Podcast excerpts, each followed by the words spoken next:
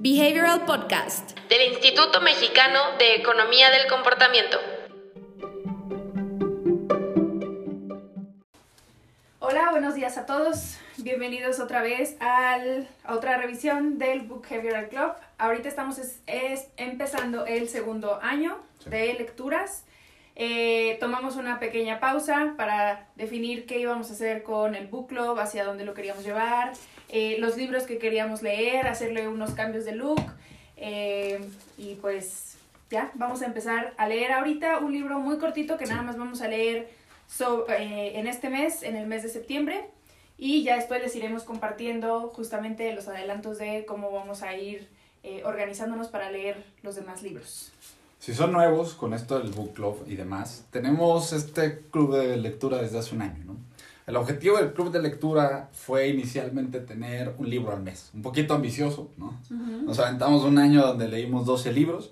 Eh, de hecho, dentro de la plataforma del curso pueden encontrar las versiones tanto de los materiales que se crearon para los libros anteriores, como de estas conversaciones, de estos audios.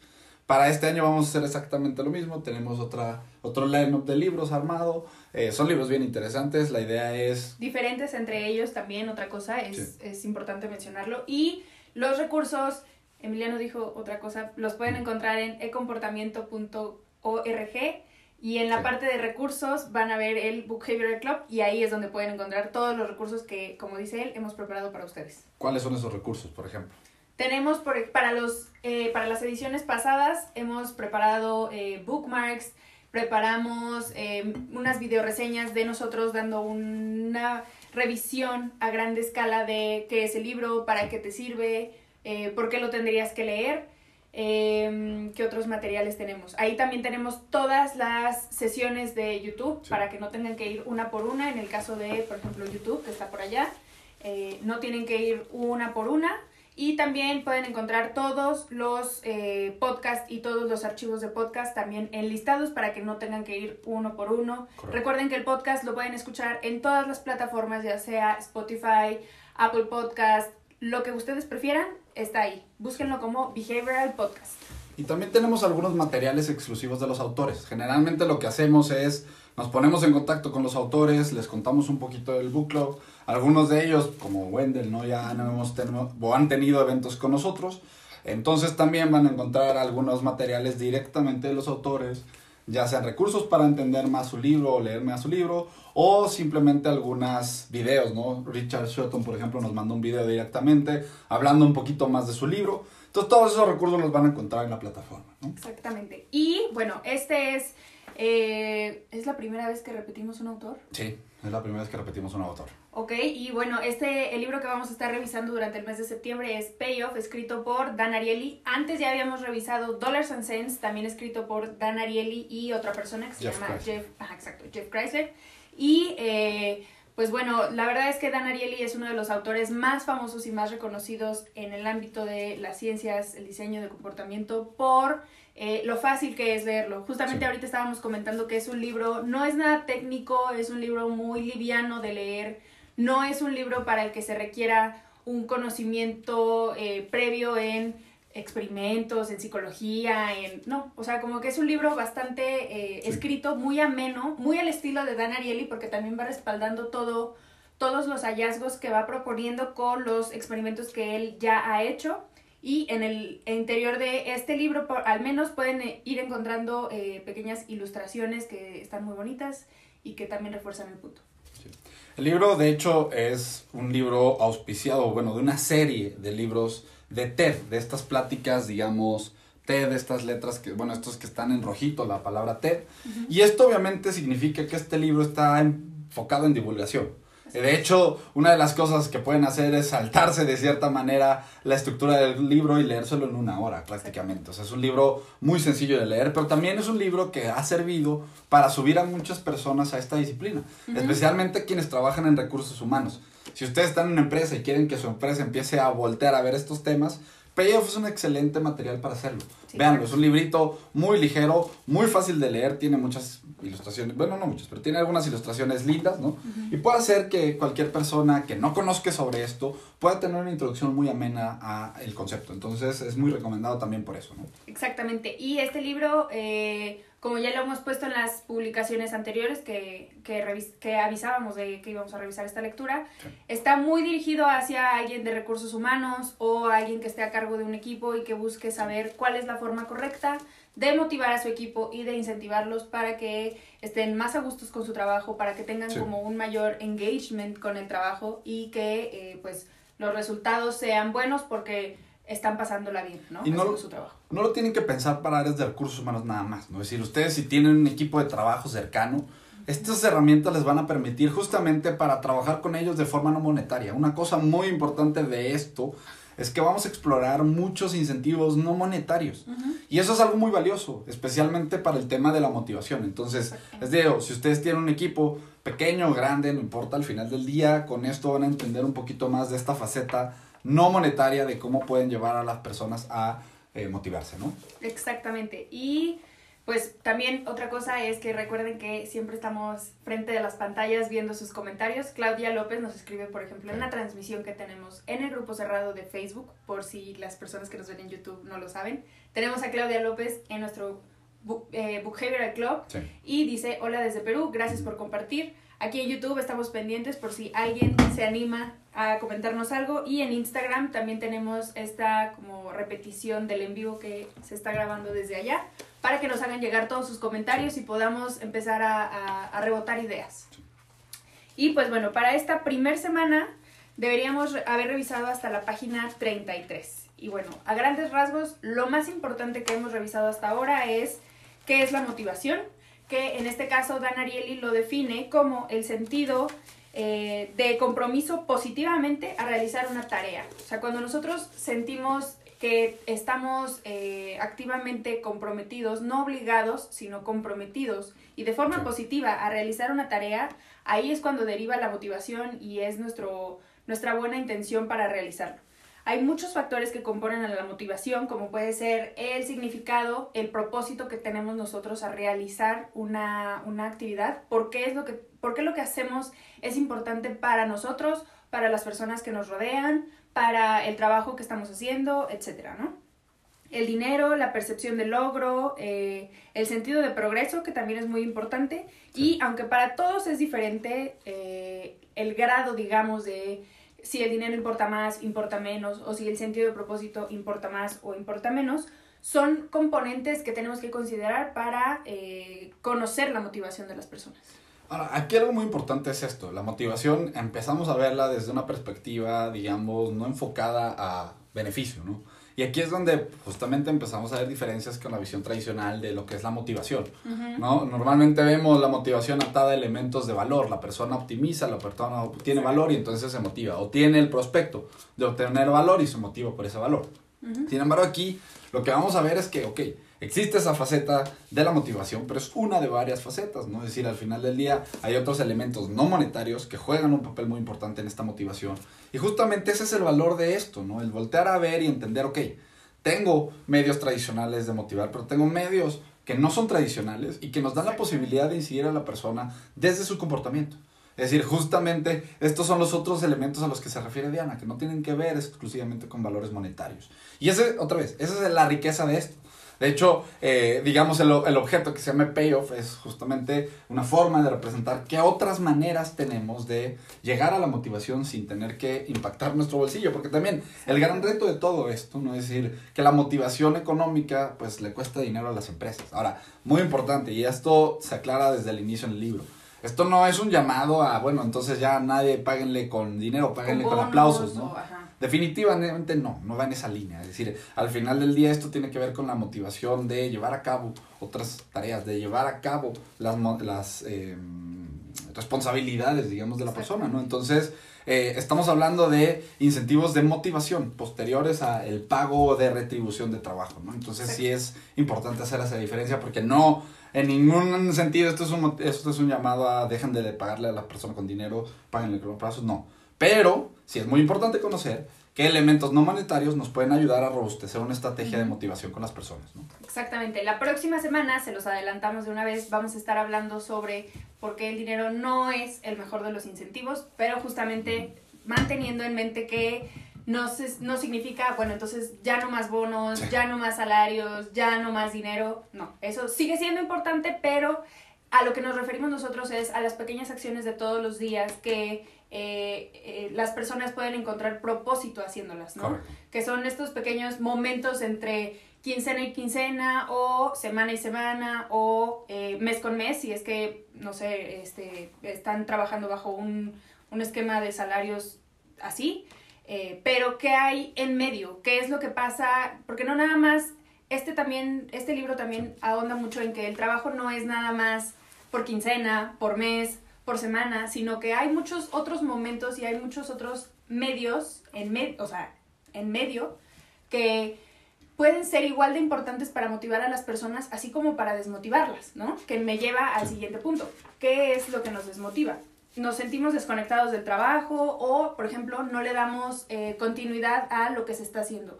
Una persona se encarga eh, de hacer una cosa, una tarea muy específica y otra se encarga de hacer otra y entonces la persona que está a cargo de la tarea número uno, lo único que ve y lo único a lo que está expuesto es, bueno, yo nada más tengo que hacer esto, esto, esto, pero no sé en qué termina, no sé en qué termina mi esfuerzo, no sé para qué lo hago, no sé si esto debería estarlo haciendo más rápido, menos rápido, si debería estar poniéndole más atención.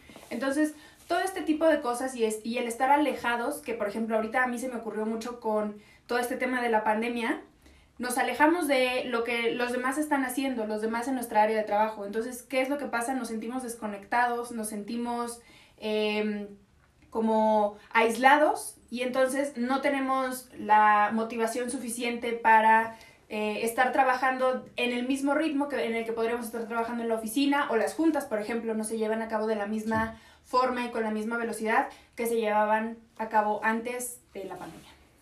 Aquí, por ejemplo, hay una pequeña parte al final del libro que me parece muy relevante platicar por lo que estamos contando. Digamos que es la contraportada del libro. Y prácticamente es Ariely diciendo, bueno, a ver, ¿de qué se va a tratar esto, no?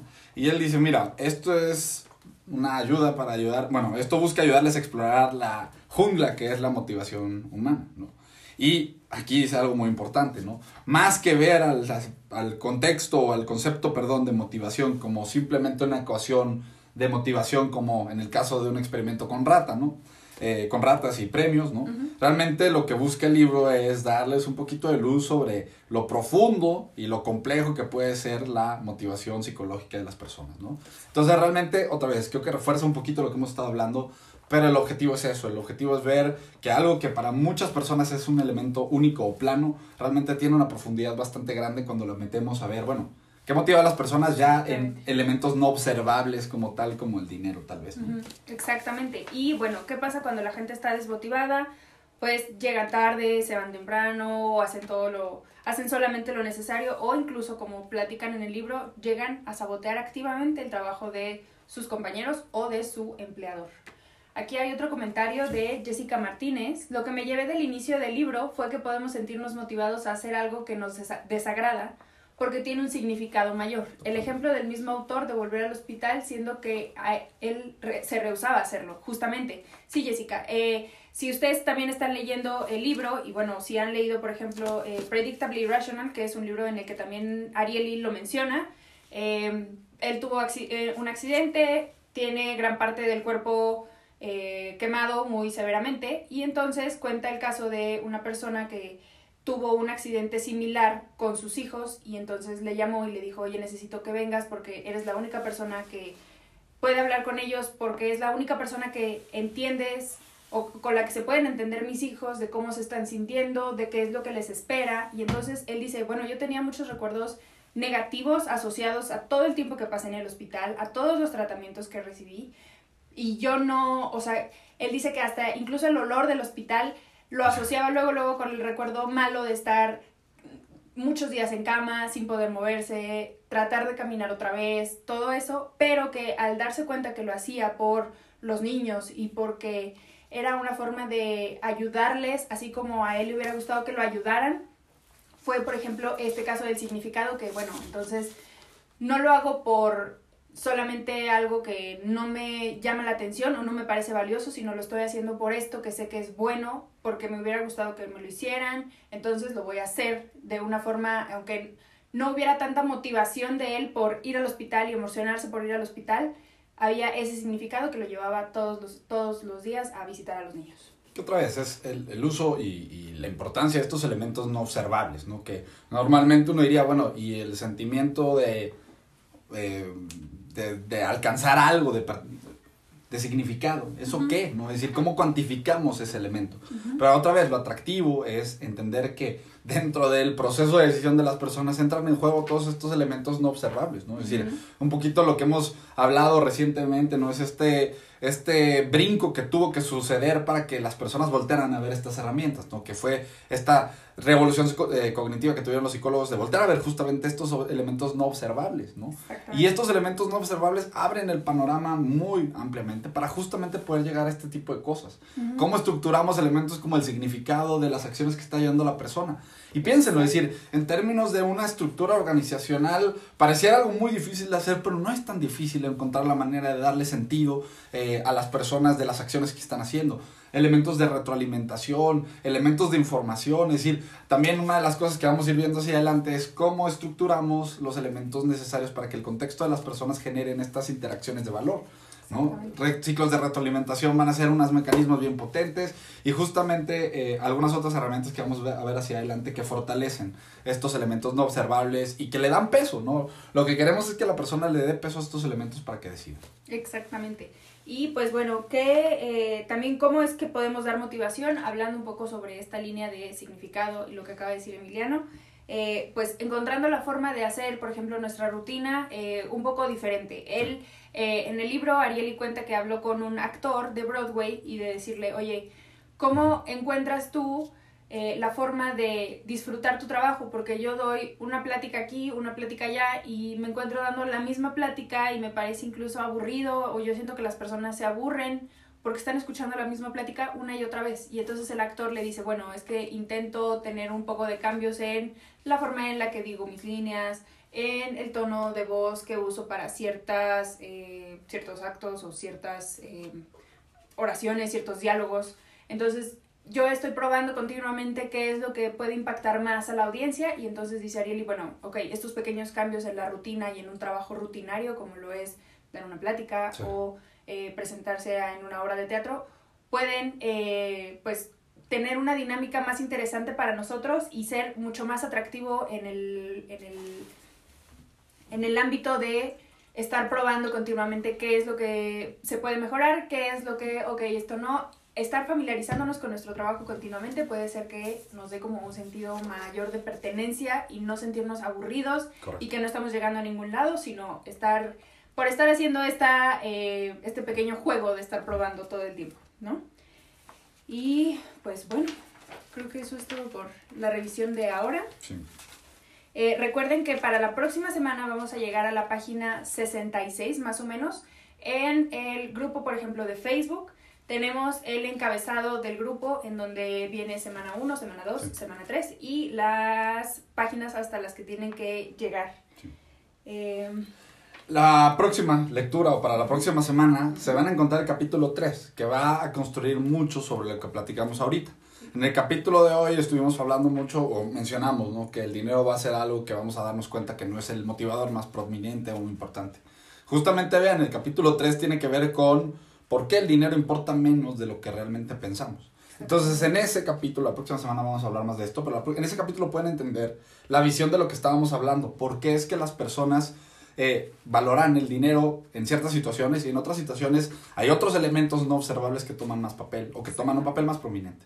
Entonces, justamente para la segunda eh, lectura que vamos a tener, nos vamos a concentrar más en este concepto que es un poquito contraintuitivo, ¿no? Pero realmente es súper potente.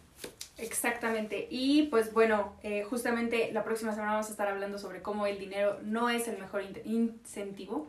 Entonces, Vamos a estar eh, transmitiendo la próxima semana a las 10 y media, así sí. como hoy que empezamos 10 y media. Y pues bueno, eso es todo. Si les gustó esta transmisión, sí. recuerden darle like, suscribirse a nuestro canal y prender la campanita de notificaciones para que les llegue cuando subamos nuevo video. Tenemos también un pequeño anuncio, de todos modos se los vamos a poder anunciar la próxima semana, pero el próximo viernes tenemos un webinar de un tema bien diferente. Es un, mm. es un tema que no hemos abordado nunca vamos a estar hablando de la conexión que tiene behavioral con leyes. Entonces, vamos a estar con eh, un grupo, un despacho de abogados que se ha concentrado un poquito en integrar estos principios con leyes y vamos a estar platicando con ellos el próximo viernes en la tarde. Entonces, durante el transcurso de hoy van a salir los materiales, en las redes los van a poder encontrar para que se registren y pues vamos a estar platicando justamente de este tema que es igual de importante, pero es un tema que dentro de las pláticas que hemos tenido nunca lo habíamos abordado de esta perspectiva, ¿no? Entonces, pues si les interesa conocer una aplicación distinta o si ya saben de la aplicación potencial en leyes, pues vamos a estar platicando de algunas personas para que ahondemos todavía más en eso, ¿no? Exactamente, síganos en las otras redes, si nada más nos están viendo, por ejemplo, en YouTube, síganos en nuestras demás redes para poder enterarse de todos estos webinars. De todas maneras, les estaremos anunciando y les estaremos haciendo llegar las invitaciones con los formularios para que se registren, si es que quieren participar. Y tenemos aquí unos comentarios extras de Jessica. También el tema de los ignorados, los triturados y los premiados estuvo bueno. También es un experimento increíble que no nada más se aborda en este libro, sino que me parece también eh, que lo hemos revisado también en otro libro de Ariely, también buenísimo, de cómo es que las personas al ver, el al ver qué tanta importancia le da su superior, digamos, a su trabajo, si es que lo ve, lo ve detenidamente o si nada más lo ve, pero como que no lo ve, lo voltea y lo deja ahí, o si de plano pasa su trabajo a la trituradora hasta dónde están, estarían dispuestas estas personas a seguir trabajando si saben que su trabajo al final se va a ir o a la trituradora o los van a ignorar o los van a premiar, ¿no? Entonces, si te gustó este podcast también, compártelo con alguien que necesite empezar a conocer sobre la motivación. Y nos vemos la próxima semana. Nos vemos el próximo viernes. Bye. Bye. Si quieres saber más sobre los libros y los temas que abordamos en el podcast, ingresa a nuestra página web ecomportamiento.org donde encontrarás libros, autores, blog y mucho más. Encuéntranos en LinkedIn, YouTube y Facebook como Instituto Mexicano de Economía del Comportamiento, en Instagram como imec.mx o en Twitter como ecomportamiento.